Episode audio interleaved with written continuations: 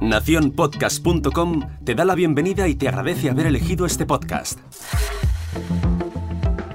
Bienvenido al otro lado del micrófono. Yo soy Jorge Marín y vengo a traerte tu pequeña ración diaria de podcasting.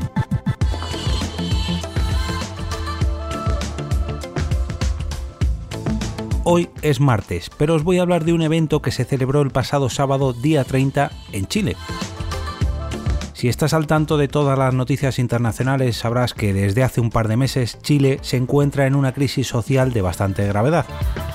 Esta situación viene debida a la situación político-económica que se vive en este país de Latinoamérica desde hace años. ¿Y por qué os estoy hablando de la situación política en Chile en un podcast sobre podcasting? Como muchos sabréis, los grandes medios no pueden o no quieren hablar con la misma libertad con la que pueden hacerlo los podcasts. Lógicamente, detrás de estos programas hay personas y no empresas, y aunque las haya, no están bajo el paraguas de grandes lobbies o medios empresariales, o al menos no es lo habitual, y mucho menos en Chile. El pasado sábado día 30 se celebró Podcast Constituyente, una jornada de reflexión inédita sobre los roles del podcasting dentro del Estado social chileno.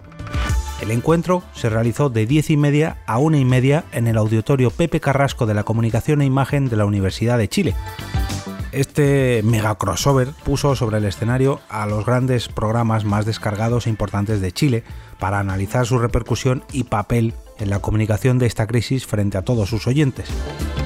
Allí se dieron cita podcasts como Clase Básica, Amicas, El Amor Según, Dueñas de Salas, Grandiosas, Amor en Visto, Las Raras Podcast, Copadas, Zancada, La Cauinera Podcast, Mercurio Retrógrado, No Sabes Nada Podcast, Confieso que he leído, BBB Podcast, TBT Podcast y Ni Tan Light aunque la entrada a dicho evento fue gratis y libre hasta completar el aforo del auditorio, eso sí, los oyentes y seguidores de dichos podcasts están de enhorabuena, ya que el encuentro se grabó para que todos los oyentes de estos podcasts lo disfruten en su formato favorito, o sea, el podcast.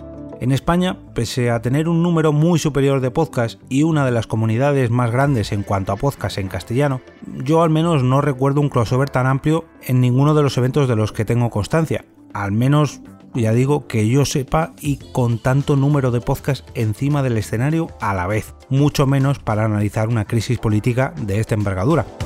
Pero prefiero preguntaros a vosotros, ¿recordáis alguno similar aquí en España? Os voy a dejar un enlace a la noticia de este encuentro, así como los enlaces a todos y cada uno de estos podcasts que vienen en dicha noticia. Os espero mañana en un nuevo capítulo con noticias, herramientas, recomendaciones o eventos relacionados con el podcasting. Me despido y regreso otra vez a ese sitio donde estás tú ahora mismo, al otro lado del micrófono.